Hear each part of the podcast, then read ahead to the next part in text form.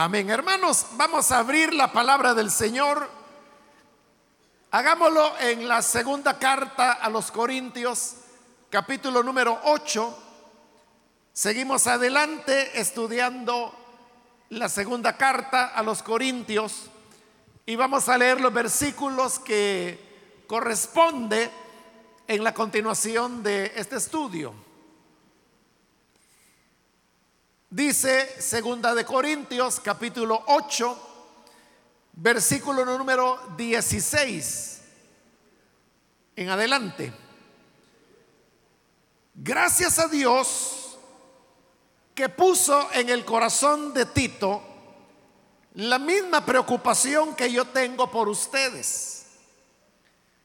De hecho, cuando accedió a nuestra petición de ir a verlos, lo hizo con mucho entusiasmo y por su propia voluntad. Junto con él, les enviamos al hermano que se ha ganado el reconocimiento de todas las iglesias por los servicios prestados al Evangelio.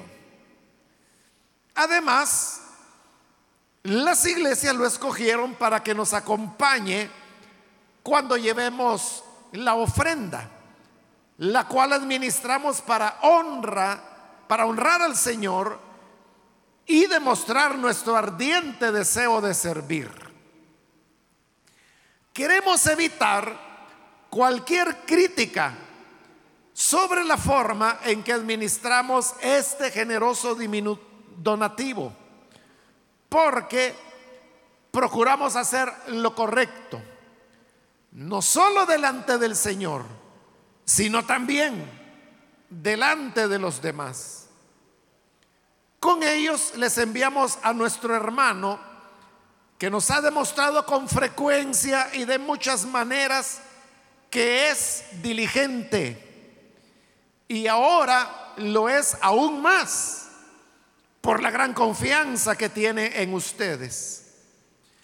En cuanto a Tito, es mi compañero y colaborador entre ustedes y en cuanto a los otros hermanos, son enviados de las iglesias, son una honra para Cristo. Por tanto, den a estos hombres una prueba de su amor y muéstrenles por qué nos sentimos orgullosos de ustedes para testimonio ante las iglesias. Amén. Hasta ahí dejamos la lectura. Pueden tomar sus asientos, por favor.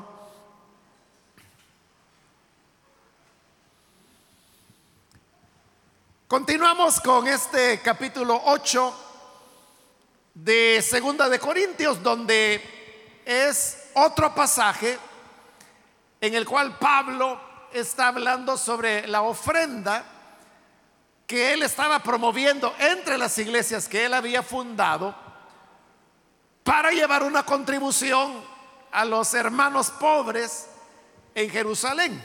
Y digo otra mención porque en realidad es tres veces que aparece la mención de la ofrenda por los pobres en las cartas a los corintios.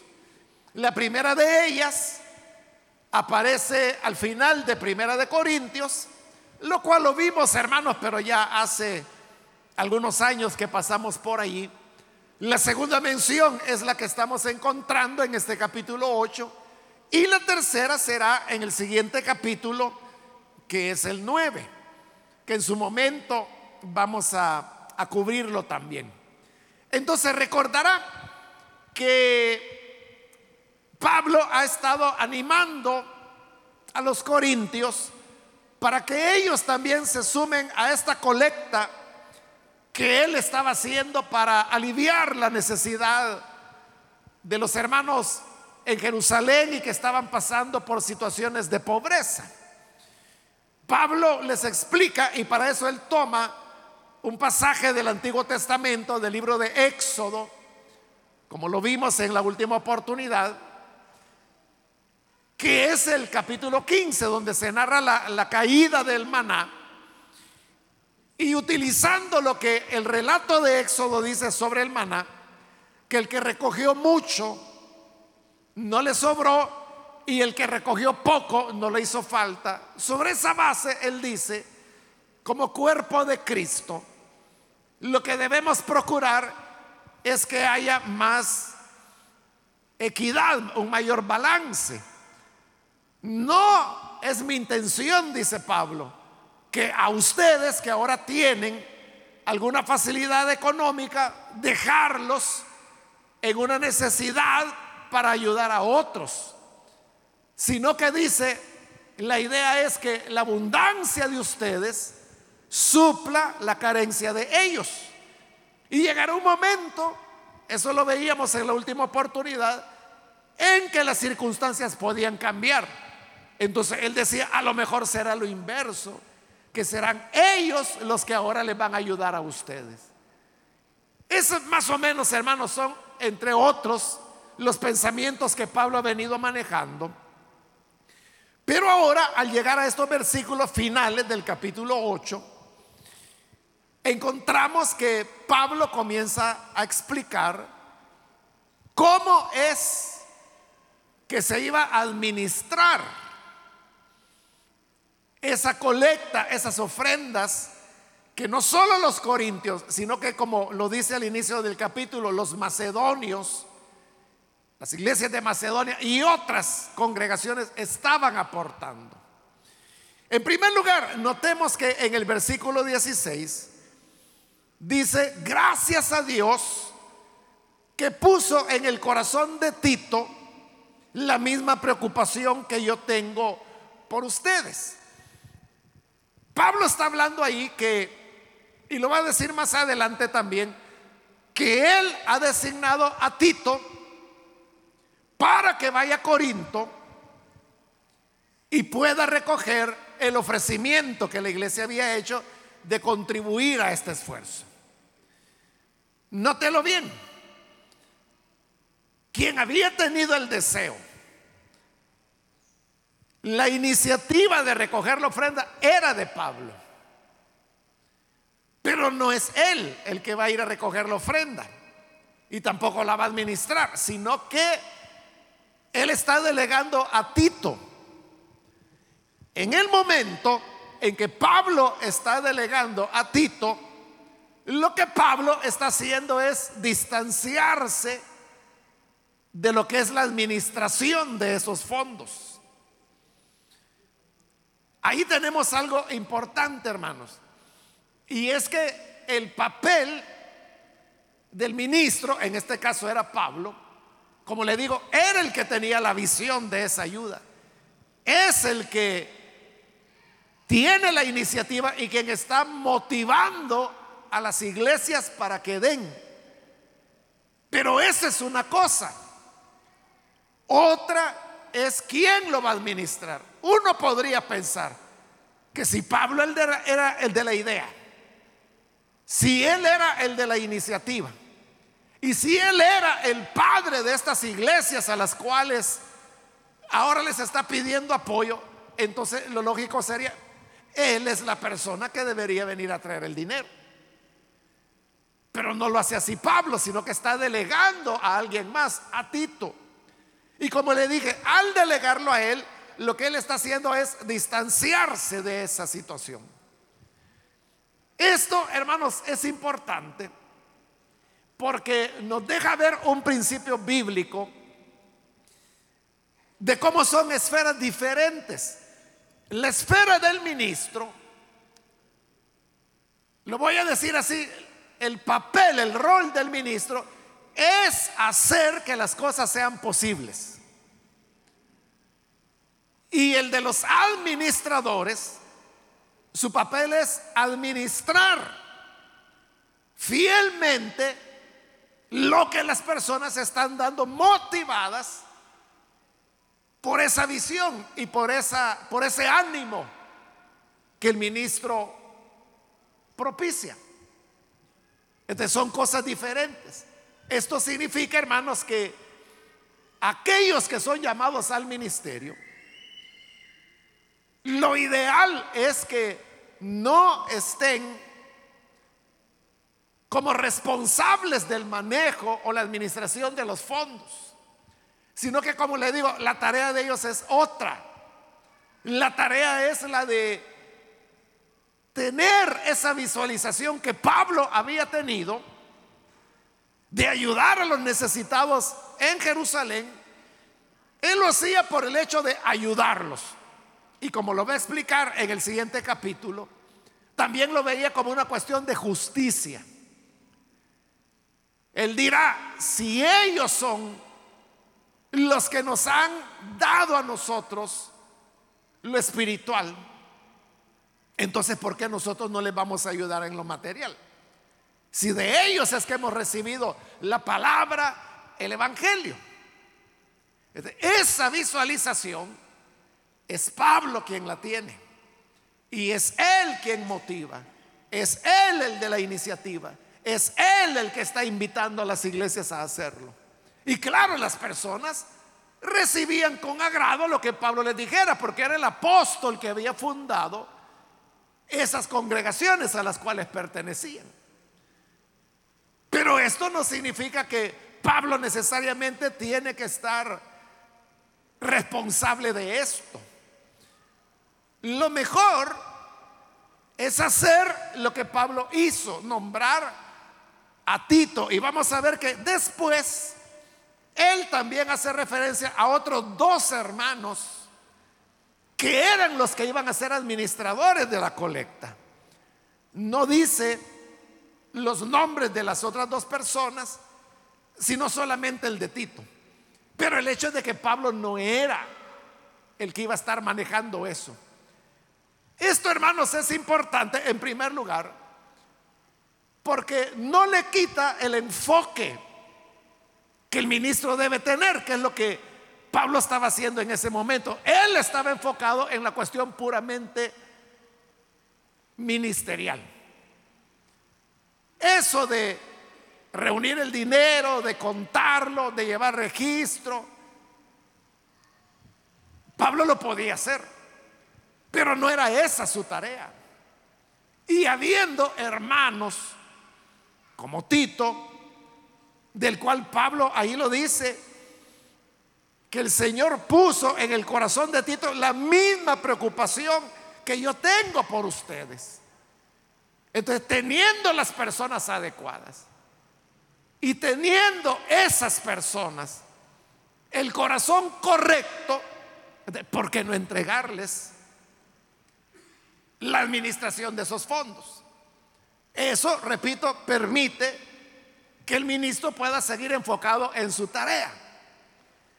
Y lo otro, hermanos, que también Pablo lo va a decir más adelante, lo hemos leído, es que eso permite que las cosas se hagan correctamente.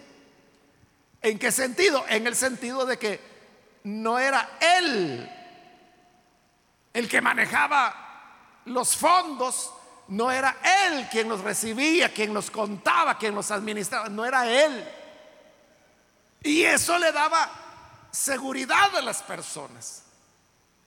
Esto, hermanos, viene a ratificar lo que más adelante en las cartas pastorales se va a decir cuando habla de, de los ancianos que predican y de los ancianos que administran. De la misma escritura está haciendo la, separación, la división entre aquellos que deben estar enfocados en la enseñanza de la palabra y aquellos que se dedican a la administración. Ambos son muy importantes porque el que predica no podría salir adelante si no tiene el apoyo de los que administran. Y los que administran no tendrían nada que administrar si no fuera porque está el que predica, el que tiene la visión, el que tiene la capacidad de animar, como le dije, hacer que las cosas sean posibles. Ese es el punto. Entonces es algo que, que da salud. Esto, hermanos, previene las críticas que las personas que no saben, que no conocen, muchas veces hacen a las iglesias, como cuando dicen, no, si ahí lo único que las iglesias lo que les interesa es el dinero. Los pastores lo que quieren son los diezmos, las ofrendas. Pero ellos no saben de que el pastor no toca ofrendas, no toca diezmos. Porque no es esa su tarea, es lo que Pablo está haciendo acá. Lo delega en otra persona. Ahí es donde entran los que administran. Pero, ¿qué cualidades deben tener esos administradores? Bueno, ahí está hablando de Tito.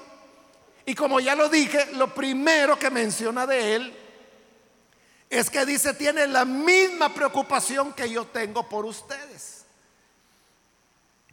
El mismo corazón que estaba en Pablo era el que estaba en Tito. Significa entonces que las personas que son las encargadas de administrar deben ser unánimes con el ministro, deben tener una una misma nota, tienen que estar cantando en el mismo tono. Porque no es posible que el ministro vaya en una dirección y los ancianos, que es en el caso de cuando ya las iglesias están establecidas, son los administradores. No pueden ir por otro lugar o tener su propio criterio. Para que la obra pueda marchar bien, como dice Pablo, de Tito, él tiene la misma preocupación, o sea, él piensa como yo, él siente como yo. Nunca las personas van a ser iguales. Pero sí es posible que entre personas diversas como somos, podamos tener los mismos anhelos, las mismas metas, el mismo deseo de servir al Señor, el mismo deseo de alcanzar ciertos propósitos, metas que solo la gracia de Dios puede producir. Entonces ese es el primer momento. Yo diría una idoneidad, una compatibilidad de anhelos, de intereses entre el ministro y aquellos que van a administrar. Ahora mire en el versículo 17. De hecho, cuando accedió a nuestra petición, está hablando de Tito, de ir a verlos, lo hizo con mucho entusiasmo y por su propia voluntad. Pablo ya le había pedido a Tito que fuera a Corinto y que recibiera la ofrenda que Pablo había estado promoviendo. Y dice Pablo, cuando yo le dije a Tito que fuera a visitarlos para recoger la ofrenda, accedió, dice, a nuestra petición de ir a verlos. Lo hizo con mucho entusiasmo y por su propia voluntad. Tito contento de ir y colaborar de esa manera. Entonces, las personas que son las que administran el patrimonio de la iglesia, administran las ofrendas, los ingresos, el dinero, son personas que deben tener entusiasmo. Deben hacerlo con alegría, porque sabe, no es fácil, hermano. No es fácil. En primer lugar es una responsabilidad, porque usted sabe que manejar dinero es una responsabilidad en, en todo. En todo. Si usted lo pone en una tienda y usted es la que va a estar en la caja, eso es una responsabilidad. Y todos los días cuando termina su jornada tienen que hacerle un arqueo. Entonces llegan para ver si las cuentas están cabales, están exactas o no. En los bancos, hermano, todos los días que él o la cajera cierra su jornada, igual le hacen un arqueo. No puede faltar ni siquiera un centavo, pero tampoco puede sobrar un centavo. Y esas son personas, hermanos, que tienen que quedarse hasta que todo cuadre.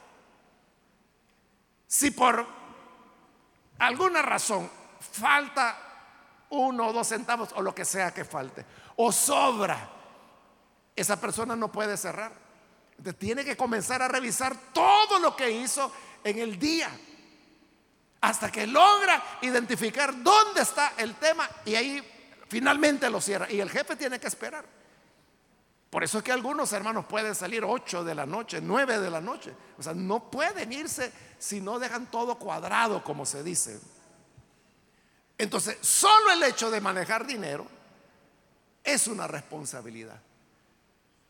Pero lo otro, hermanos, es que en este caso no se trata del dinero de una tienda, no se trata del dinero de un banco, se trata, hermanos, del dinero del Señor, de la obra de Dios. Eso hace que las cosas sean todavía mucho más complicadas.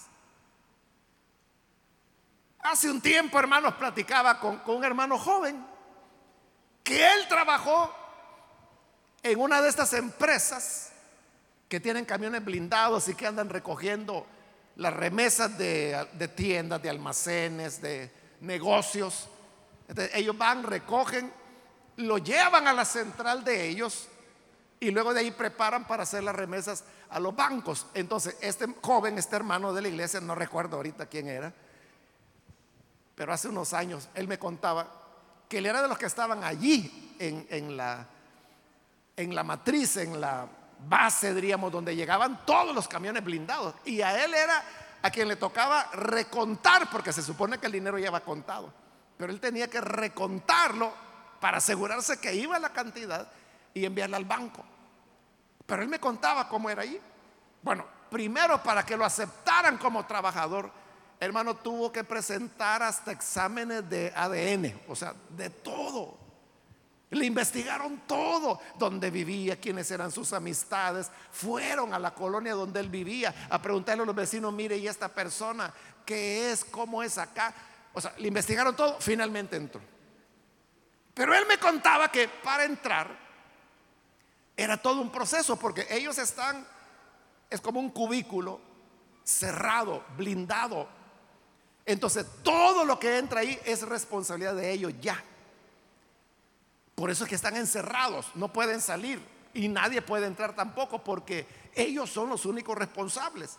Pero para ingresar al cubículo, hermano, les examinaban de todo para poder entrar y comenzaban su jornada.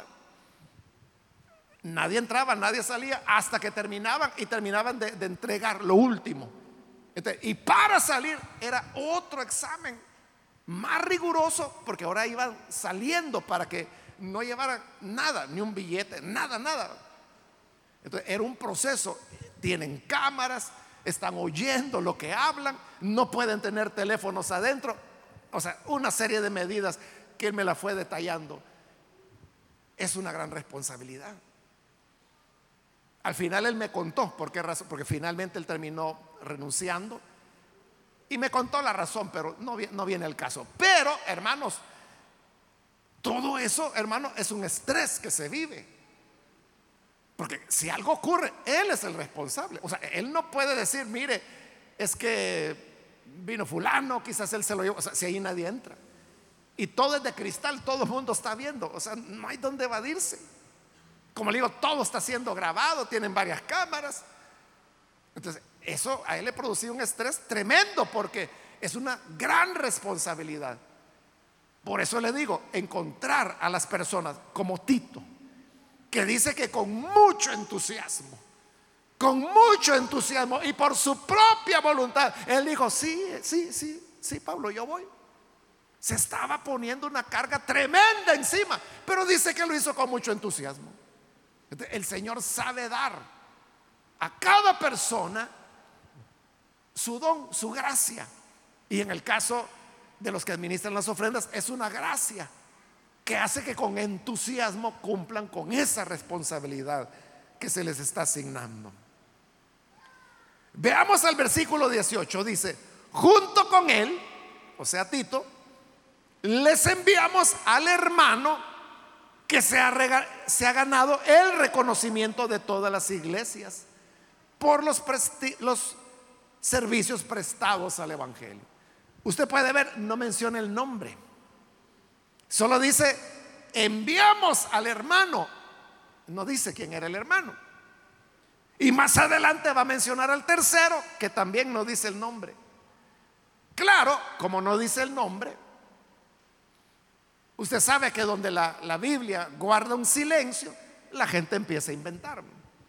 Te comienzan a decir, era fulano, era mengano, pero todo, todo, hermanos, lo que se diga es pura especulación. Entonces no tiene sentido que, ¿y qué importa, hermanos, si se llamaba Juan, si se llamaba Lucas, si se llamaba Tomás, o sea, como quiera, Epafrodito, Hermógenes, o sea, como quiera que se haya llamado, ¿qué importa? La cuestión es que este otro hermano también tenía cualidades, y estas cualidades era, dice, que se había ganado el reconocimiento de todas las iglesias por los servicios que él prestaba al Evangelio. Entonces, no, ahí hay otro detalle. Y es que uno pudiera pensar, bueno, como se trata de finanzas, se trata de dinero, entonces busquemos a ver quién es contador dentro de la iglesia. Busquemos quién es contadora. Hermano, y no se niega que hay necesidad de ese tipo de conocimientos, pero eso no es lo determinante. Lo determinante es la fidelidad. En una de nuestras filiales, hermanos, fuera del país, eh, ha sido una filial, yo le diría, sufrida en el sentido que comenzó un hermano que fue quien la fundó y la abandonó por una falla moral. Llegó otro hermano que estuvo un poco de más tiempo y la abandonó por una falla moral también. Llegó el tercero y lo abandonó por una falla moral también. Cuando estaba ese hermano, hoy, hoy hay un cuarto que gracias a Dios ya tiene varias décadas y la iglesia está bien. Pero primero hubo esos tres hermanos. Cuando estaba el tercero, él me dijo, hermano me dice, estoy pensando quitar de anciano a este hermano. Y me mencionó que era un anciano que había estado desde la fundación de la iglesia. Y yo le dije, ¿por qué lo quiere quitar? Y me dice, porque él no puede escribir. O sea, no era que sí podía escribir, pero le costaba. Entonces me dice, mire, para hacer un cheque, él tiene que gastar tres o cuatro, me dice. Porque comienza a hacerlo y que puso mala cantidad, lo desecha, toma otro cheque. Comienza a hacerlo, puso mala fecha, puso mal el nombre, puso mala cantidad, que no coincide el número con lo que dicen letras. Entonces, hasta que haya por el cuarto, quinto cheque, ahí está. no me dice, yo quiero poner a alguien que pueda, me dice, que por lo menos pueda escribir. Él no sirve, me dijo, para anciano. Y yo le dije, hermano, no lo vaya a quitar. No lo vaya a quitar, le dije. Y, le dije, ¿por qué? Porque le dije, él ha estado desde la fundación de la iglesia. Y usted sabe lo que la iglesia ha vivido, los golpes que ha tenido. Y si la iglesia ha sobrevivido, sobrevivido hasta este momento, es por la fidelidad de ese hermano. Ese hermano, en verdad, e, es muy sencillo. O sea, yo, le tengo mucho cariño, lo conozco desde hace décadas. Él es campesino, él viene del campo. O sea, no, no tiene mucha educación. Pero una fidelidad que tiene al Señor. Y fíjese, yo le dije a ese hermano, que le digo era el tercero, no lo quite. Mejor le dije, busque un auxiliar, póngale un auxiliar, le digo, que haga el cheque a la primera y que lo haga bien. Pero él tiene que seguir siendo anciano. ¿Y sabe qué pasó? Ese hermano que me dijo que lo iba a quitar, como le dije, fue el tercero que también fracasó, sucumbió. Pero ese anciano que casi le costaba escribir cheques, ahí estaba y sigue estando todavía en esa iglesia. Es una iglesia, hermanos, que yo creo que ya se va acercando a los 40 años. Fue una de nuestras primeras iglesias filiales fuera del país. Desde entonces está ahí, no se ha movido. Entonces, cuando uno se pone a pensar, hermanos, ¿qué tipo de personas son las que van a administrar? Como le digo, uno puede pensar en contadores, en administradores de empresa, en analistas financieros, o sea, gente así, ¿verdad? Pero uno no tiene que dejar de vista lo otro. Que es lo que tenía este hermano anónimo que no sabemos su nombre? Pero que Pablo dice, él se ha ganado el reconocimiento de todas las iglesias. ¿A quién estaba buscando Pablo? No al que era más o menos, no al que estaba arruinado, buscaba aquel que todo mundo iba a reconocer, todas las iglesias iban a decir, ah, él es el encargado. Ah, no, ahí demos con confianza que este es un hermano que de verdad debe haber cualidades espirituales. En la medida, hermanos, que la obra va creciendo, se va desarrollando, claro, hay necesidad de tener otro tipo de conocimientos. ¿Sabe cómo yo desperté a esto? En una ocasión, hace décadas ya, no recuerdo yo tenía que ir a un banco, me recuerdo el nombre del banco, pero no se lo voy a decir. Tenía que firmar unos documentos. Entonces me dijeron, mire, tiene que ir a tal sucursal, a tal hora, y lo van a estar esperando. Y yo fui. Y llegué. era un edificio de varios pisos. Entré al primero y entonces dije, mire, yo vengo porque vengo de Misión Cristiana Elín y hay que firmar unos documentos. Ah, pase por ahí, me, me dijeron. Pasé. Y cuando llegué, era como la secretaria que estaba ahí. Le dije, mire, yo vengo para firmar estos documentos. ¿De qué me dice? De la iglesia Elín, de Misión Cristiana Elín. Y empezó a buscar. Aquí no hay nada, me dice, de, Misión Elín. No, pero me dijeron este, este día y esta hora. Y aquí estoy, le dije. Y siguió buscando y fue a preguntar. Se levantó y nadie daba referencia. Y dije, qué raro, dije yo. Porque me dijeron que viniera ahí, a este lugar, este día, a esta hora. Y nadie sabe. Hasta que de repente venía otra persona, otra señorita. Y me dijo, no, no, me dice, es que aquí usted es el que se ha equivocado, me dice. Aquí me dice, son cuentas personales, me dice. Pero el IN me dice, está como pequeña, perdón, como mediana empresa, me dijo. Eso es en el segundo piso, tiene que subir, me dice. Ah, vaya, le dije yo. Entonces yo subí y cuando subí, hasta esperándome estaban ya. Pero yo me quedé con aquel pensamiento cuando me dijeron, es mediana empresa. O sea, ya no estaba en la parte del banco donde atienden a nosotros, a los pobres mortales, sino que ya estaba, hermano, la iglesia clasificada como mediana empresa. Ya estaba en una banca em, diferente. Era, por eso no sabían nada abajo, porque son departamentos diferentes. Entonces, yo llegué, firmé los documentos y ya. Pero luego yo me quedé pensando y dije, bueno, si el banco nos clasifica, como mediana empresa, entonces nosotros realmente estamos preparados para eso. Y ahí fue cuando a mí me vino, o sea, porque yo nunca lo había visto desde esa perspectiva. O sea, uno lo ve como la obra de Dios, como la iglesia, que va creciendo, se va desarrollando. Pero desde el punto de vista financiero, o sea, como yo no soy financiero, no, no tengo eso, ¿verdad? O sea, no, no lo conozco. Pero entonces yo dije, entonces no, hay que preparar esto. Y así fue, hermanos, como los siguientes ancianos que, fueron llamados al servicio, esa era una de las cualidades que yo le pedía a los hermanos, porque yo les pedía a los pastores que ellos me recomendaran. Y yo les decía, yo busco que sean o contadores o administradores de empresas o financieros. Y así fue como me propusieron varios nombres. Lo ideal es eso, hermano. Lo ideal es que sean buenos hermanos, como dice Pablo acá, que se han ganado el reconocimiento de todos, pero que además tienen el conocimiento académico de cómo se manejan las cosas. Y como otras veces, hermano, yo les he dado testimonio, en el año 2008, que fue la crisis en los Estados Unidos y que luego llegó, creo que en los Estados Unidos fue en el 2007 y aquí va a llegar en el 2008. Entonces, los hermanos, como ellos son financieros, ellos me dijeron, hermano, tenemos que hacer recortes, porque vamos a tener problemas. Y yo les decía, pero ¿por qué? O sea, los ingresos estaban igual. Los gastos eran los que la iglesia había tenido todo el tiempo. La iglesia es bien cuidadosa en los gastos. Entonces yo decía, pero ¿por qué? Si todo sigue igual, todo sigue normal. Y entonces ellos me presentaban los estados, los balances financieros de la iglesia. Pero como yo no sé, no me gusta eso y no lo entiendo.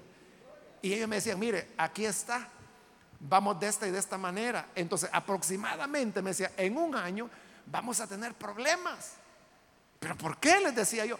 Y me volvían a explicar, por esto, esto, esto. Entonces va, y me iban explicando, pero como digo, son conceptos y criterios que yo no los entiendo bien. Entonces, y me decían, pero vamos a esto, vamos a tener problemas dentro de un año. Bueno, y entonces, ¿qué tenemos que hacer? Y me dijeron, bueno, hay que comenzar a recortar gastos, me dijeron. Y comenzaron a proponerme y a decirme, hay que quitar esto, hay que hacer aquí, hay que hacer esto otro, hay que reducir esto otro. Entonces, yo pensé esto, hermanos.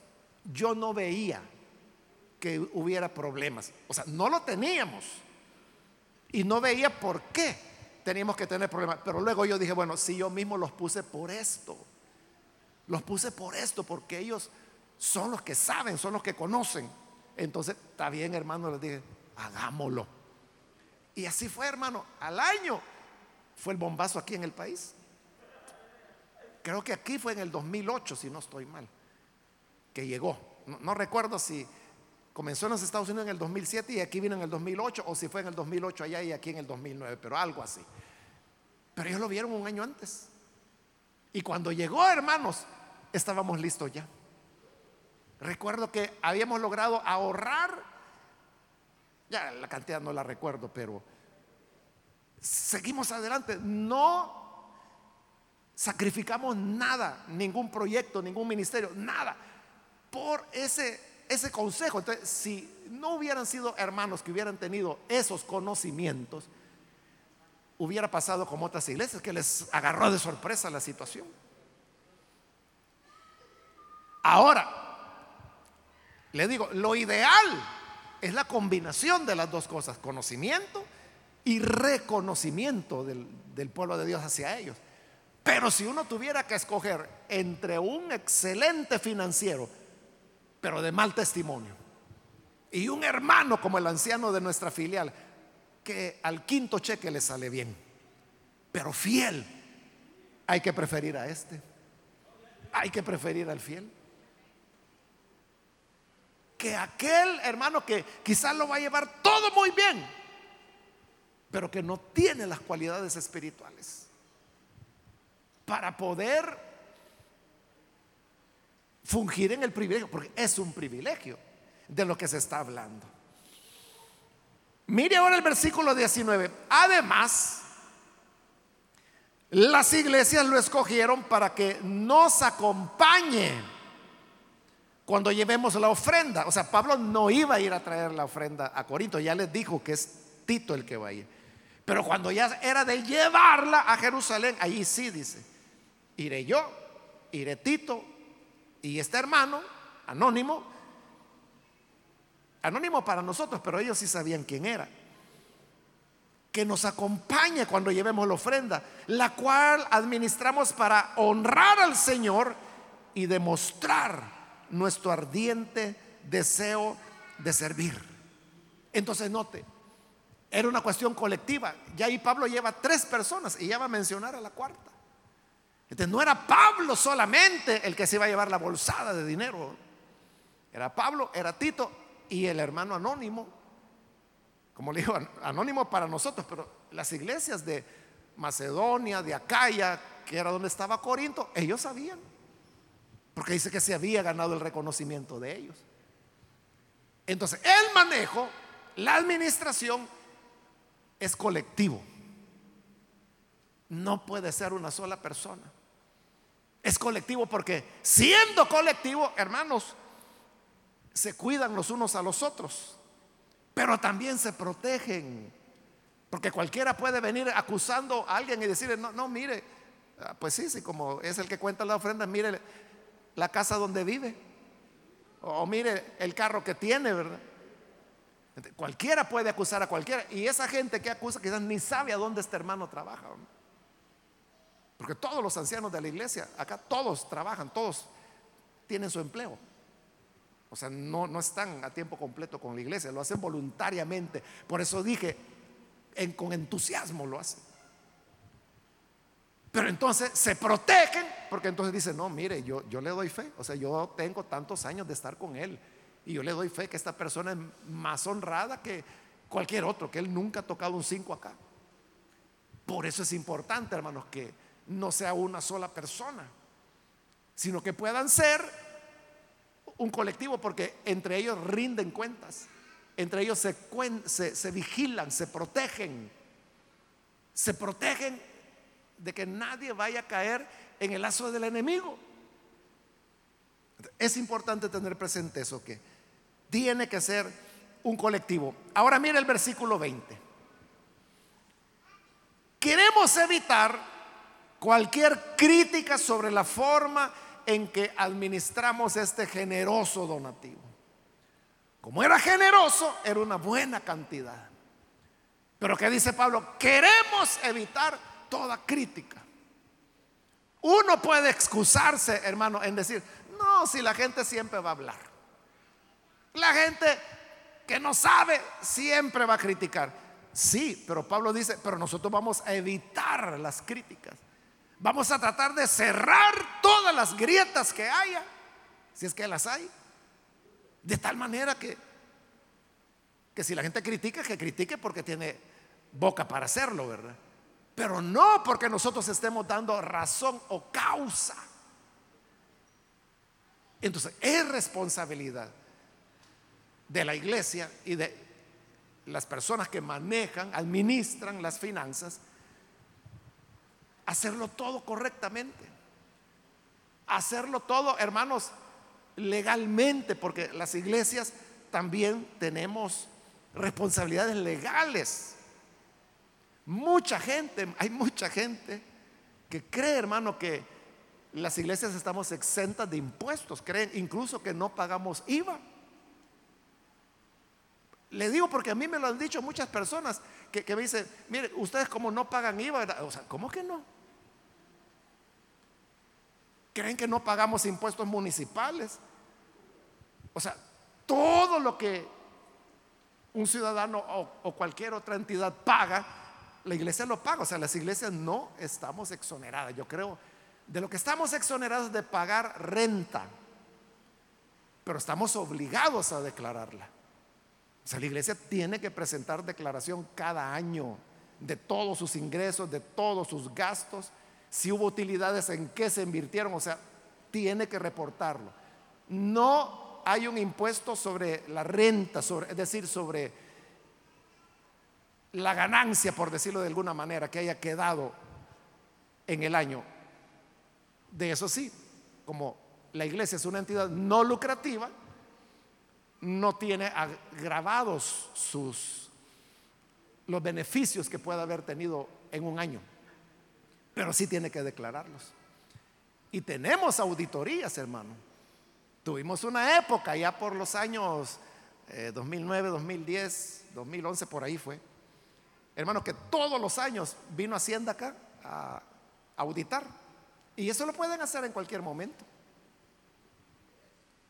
Gracias a Dios, hermano, de que, como Pablo dice aquí, evitamos toda crítica, hacerlo correctamente. ¿Qué hallaron? Nada, nada. Y nosotros pensamos que porque no habían hallado nada, ya estuvo. Al siguiente año estaban de nuevo. Otra vez no hallaron nada. El tercer año estaban de nuevo. Otra vez no hallaron nada. El cuarto año otra vez estaban ahí. Creo que esa fue la última vez que vinieron. Pero ellos pueden, por ley pueden venir cuando quieran. Y, pueden decir, bueno, bueno, señores, abran los libros, vamos a revisar. Ahí está el punto. No solo por razones legales, sino que por cuestiones de, de conciencia, de compromiso con Dios en primer lugar y luego con el pueblo del Señor. De hacer todo correctamente. Que todo esté justificado, que todo, hermano, vaya conforme a los fines de la iglesia que están establecidos en sus estatutos de fundación. O sea, allí dice cuáles son los fines de la iglesia. Entonces la iglesia no puede estar gastando en cuestiones que no están establecidas en sus estatutos. Todo tiene que estar dentro de eso. Pero La cuestión es que todo debe ser, hermano, transparente. Evitar toda crítica. Que nadie pueda decir, pero, pero mire, entonces, ¿y aquí quién es el que se lleva el dinero? O sea, nadie se lo lleva. O, quién es el que lo agarra, quién es el que... No sé lo que la gente pueda pensar. ¿Qué familias son las que están detrás? O sea, no, no hay familias que están detrás. Es simplemente una cuestión de transparencia, de honestidad. Como dice Pablo, evitamos toda crítica. ¿Por qué evitar críticas? Porque es la obra de Dios la que se expone. Es la, la, iglesia del Señor, es el testimonio del Evangelio que quedaría mal en el caso que hubiera un mal manejo. Entonces, debe ser transparente para evitar toda crítica. Mire ahora el versículo 21. Porque procuramos hacer lo correcto, no solo delante del Señor, sino también delante de los demás. Entonces, note, la responsabilidad no solo es delante de Dios, que la es, ¿verdad? Es delante de los hombres también. Porque uno puede decir, bueno, Dios sabe que lo estamos haciendo bien. Dios sabe que lo hacemos con sinceridad, con honestidad. Claro, Dios lo sabe. Pero dice Pablo, no solo delante de Dios, delante de los demás también.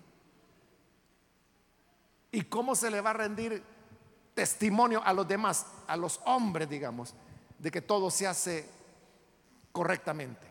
O sea, delante de Dios no, no nos podemos ocultar, ¿verdad?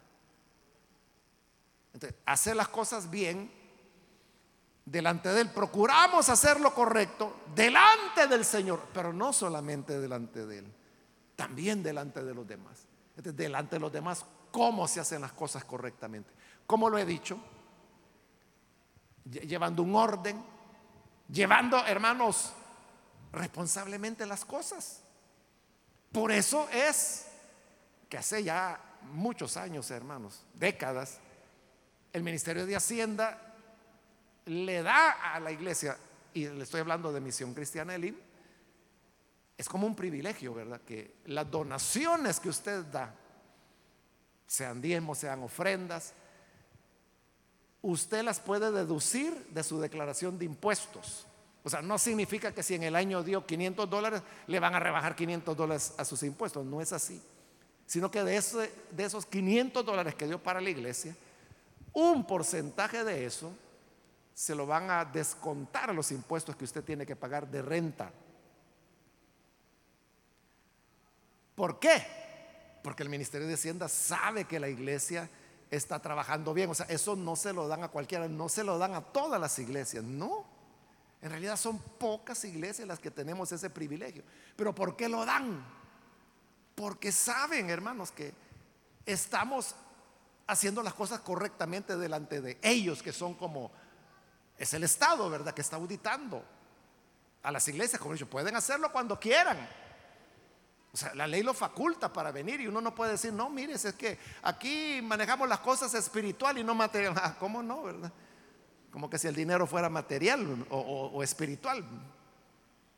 No, es que la iglesia está sometida a las leyes. Entonces, hacerlo correctamente delante de los hombres significa eso, que hacer los manejos contables, llevar balances, llevar estados de resultados, o sea, todo, todo, todo lo que cualquier otra empresa haría. O sea, todo lo que la ley establece, hacerlo.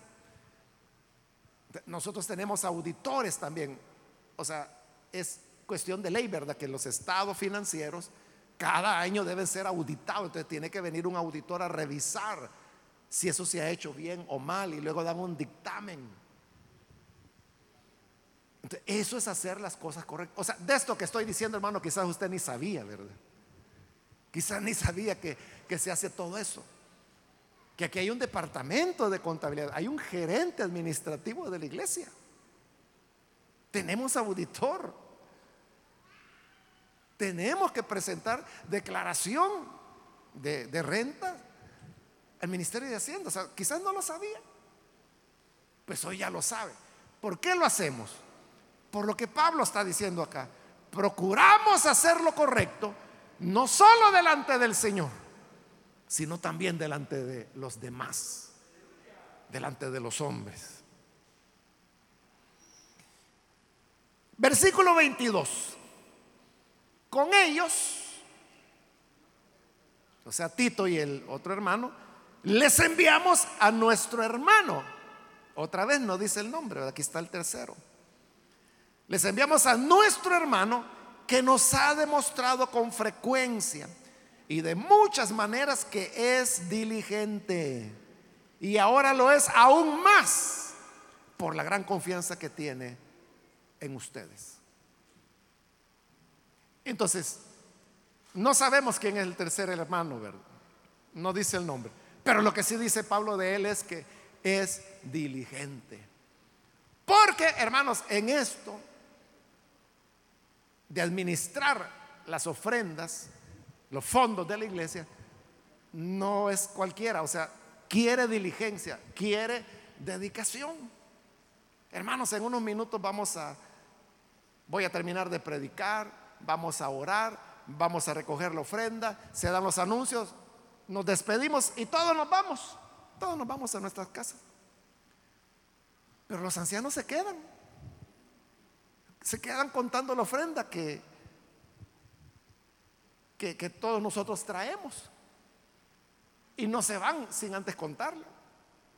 Porque y tienen que ingresarla a un sistema, Ahí ni yo le puedo decir exactamente cómo es la cosa porque yo no entro ahí. Pero ellos me han contado de que tienen un, sistema eh, en computadora, ¿verdad? Y que iban ingresando todas las cosas y ahí es donde verifican si todo está bien, está cuadrado, arqueado o no, ¿verdad? Entonces, pero ¿quién es aquel hermano que terminado el culto no le dan ganas de salir ya corriendo para la casa? Pero ellos no pueden. Se necesita diligencia. Los domingos tienen que venir. Tienen que venir porque tienen que atender, hermanos, todo lo que nosotros traemos. E, ellos no pueden decir, mire, este domingo me voy a ir a pasear o este domingo no me dio ganas de ir a la iglesia. Fíjese, hay que tener diligencia, hay que tener dedicación. Esas son cualidades de los que administran. Versículo 23, en cuanto a Tito,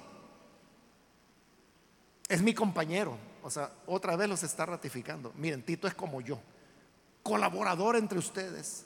Y en cuanto a los otros hermanos, los, dos, ¿verdad? Que no ha dicho el nombre, son enviados de las iglesias y son una honra para Cristo. Las iglesias mismas los, los sugirieron. Y todos reconocen que estos otros dos son una honra para Cristo. Esa es la gente que hay que buscar. La gente de buen testimonio, la gente que la iglesia ama, la gente que la iglesia sabe que, no son personas codiciosas. Allá en las cartas pastorales están los requisitos para ser anciano. Allí dice qué cualidades deben tener. No tienen que ser codiciosos, no tienen que ser llenos de orgullo, tienen que ser humildes. Y termina con el versículo 24. Por tanto, den a estos hombres una prueba de su amor. Fíjense lo que está diciendo. Denle a estos hombres la prueba de su amor. ¿Qué hombres? Tito y los otros dos hermanos, cuyos nombres no dice. Pero ¿a dónde iban a llegar ellos? A Corinto. Ahí les está anunciando Pablo que es Tito el que va a llegar con estos dos hermanos. Ya habló de sus cualidades. ¿Y a qué llegan? A recoger la ofrenda. Pablo les está diciendo en esta carta que ellos mismos la van a llevar. Den a estos hombres una prueba de su amor y muéstrenles por qué nos sentimos orgullosos de ustedes para testimonio ante las iglesias. Pero fíjese, Pablo no está diciendo, ya van a llegar, denles la ofrenda. No, no dice eso. Dice, entréguenles la muestra de su amor. Entonces Pablo cambió el nombre. A la ofrenda, ya no le está llamando ofrenda, le está llamando muestra de amor. Porque lo que damos, en ese caso pues era para los hermanos necesitados, se debe dar por amor. Como lo va a decir en el siguiente capítulo, no por necesidad, no por una imposición, no porque es que me da pena que vean que yo no doy nada. No, debe ser por amor. Por eso Pablo a la ofrenda le llama la muestra de su amor. Así le demostramos al Señor cómo le amamos. Porque uno puede decir, no, si yo amo al Señor, yo lo amo tanto que Él sabe por qué yo no doy. Esa es una contradicción. Porque el dar, dice Pablo, es la muestra de nuestro amor. Entonces ellos van a llegar. Son hermanos de honra en Cristo. Entonces con toda confianza, entreguenles a ellos la muestra de su amor. Y muéstrenles también por qué yo me siento orgulloso. Porque recuerde que Pablo está poniendo a los corintios y en general a la región de Acaya como ejemplo. Como ejemplo de que fueron los primeros en dar. allá por Macedonia, él iba a contar, ah, si ustedes vieran a los corintios, ellos son los primeros que comenzaron a dar y vieran, con gozo, lo están dando con generosidad. Y hacía como un año que no daban. Eso ya lo vimos, ya lo estudiamos. Entonces Pablo diciendo, bueno, yo aquí afamándolos delante de los hermanos y a saber si van a dar. Por eso es que hoy les está diciendo, muéstrenles, porque yo hablo con tanto orgullo de ustedes y los he puesto como testimonio en las otras iglesias. No me hagan quedar mal, porque yo he dicho que ustedes son unos grandes donantes y van a salir que no tienen nada, que no van a dar nada. No, pero ahí van estos hermanos, honrosos en Cristo, de buen testimonio diligentes, del mismo corazón que yo, con las mismas preocupaciones que yo tengo. Ellos piensan como yo. Tito es mi compañero. Y en cuanto a los otros, ustedes mismos los propusieron. Entonces, con libertad, entreguenles ustedes la muestra de su amor y demuéstrenles también por qué yo los he afamado tanto a ustedes. Hermanos, Así termina esta carta porque recuerde que aquí nos encontramos en, Corintios E, que es la quinta carta que Pablo envió. Y le dije que termina precisamente aquí, en el versículo 24 del capítulo 8. Eh, allí cerramos Corintios E. Y luego el capítulo 9, ahí estamos ya en otra carta, que de eso voy a estar hablando en la próxima oportunidad. Pero creo que lo que hoy hemos mencionado, hermano, es importante para que nosotros sepamos cómo se administran las cosas, los bienes de la iglesia, las ofrendas. Y también porque ustedes, hermanos, en las casas, en las células, a veces en las células, los sectores recogen cierto dinero y hay hermanos, hermanas encargados. Deben tener las cualidades que hemos mencionado ahora. Ahí la importancia de la enseñanza. Amén. Vamos a orar, vamos a cerrar nuestros ojos. Y antes de hacer la oración, hermanos, como siempre quiero invitar a aquellas personas que todavía no han recibido al Señor Jesús como su Salvador. Pero si usted ha escuchado la palabra de Dios, y yo he oído cómo es importante hacer las cosas bien. Y no solo delante de Dios, también delante de los hombres. Todo tiene que ser correcto.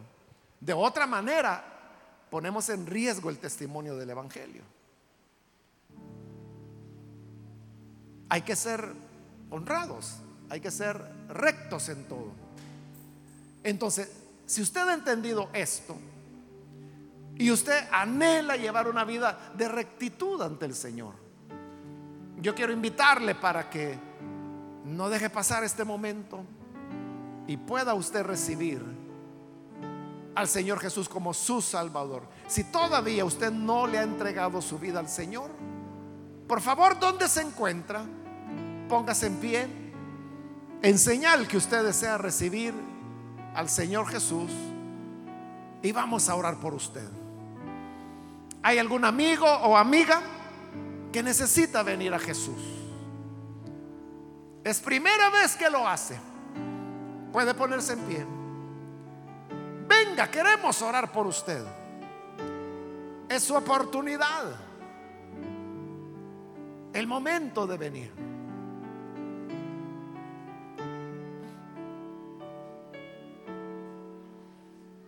Necesita hacerlo. Hágalo con toda confianza. La sangre de Cristo nos limpia de todo pecado.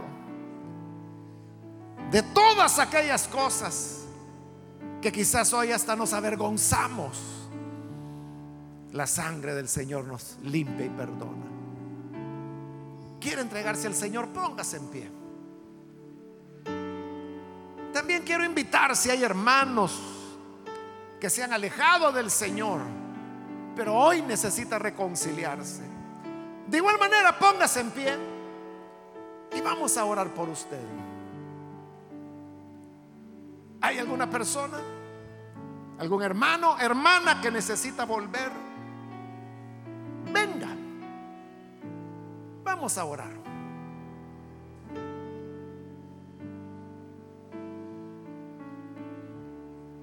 ¿Hay alguien que se reconcilia? No vuelva a su casa igual. Vuelva reconciliado. Reconcilie con el Señor. Póngase en pie si desea hacerlo.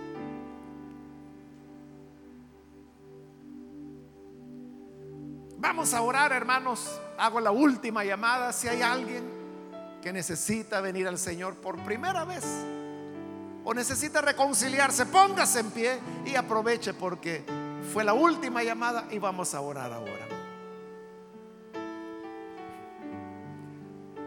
A usted que nos ve por televisión le invito para que se una con nosotros en esta oración si necesita recibir a Jesús o reconciliarse con Él. Ore con nosotros. Señor, gracias te damos por tu palabra que nos ilumina, nos instruye y nos enseña cómo son las cosas. Queremos rogarte por aquellos que a través de televisión, de radio o a través de internet, donde quiera que están escuchando o viendo, llega Padre a ellos para perdonarles, para salvarles, para hacerles parte de tu iglesia. Señor, que podamos vivir agradándote en todas las cosas. Y que esto que hoy hemos aprendido en tu palabra nos enseñe a todos, a todos a andar en integridad, a hacerlo todo con corrección, todo de manera que no demos lugar a las críticas. Que así sea, Padre.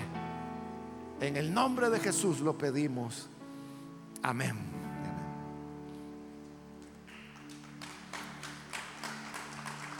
Amén. Qué bueno es el Señor.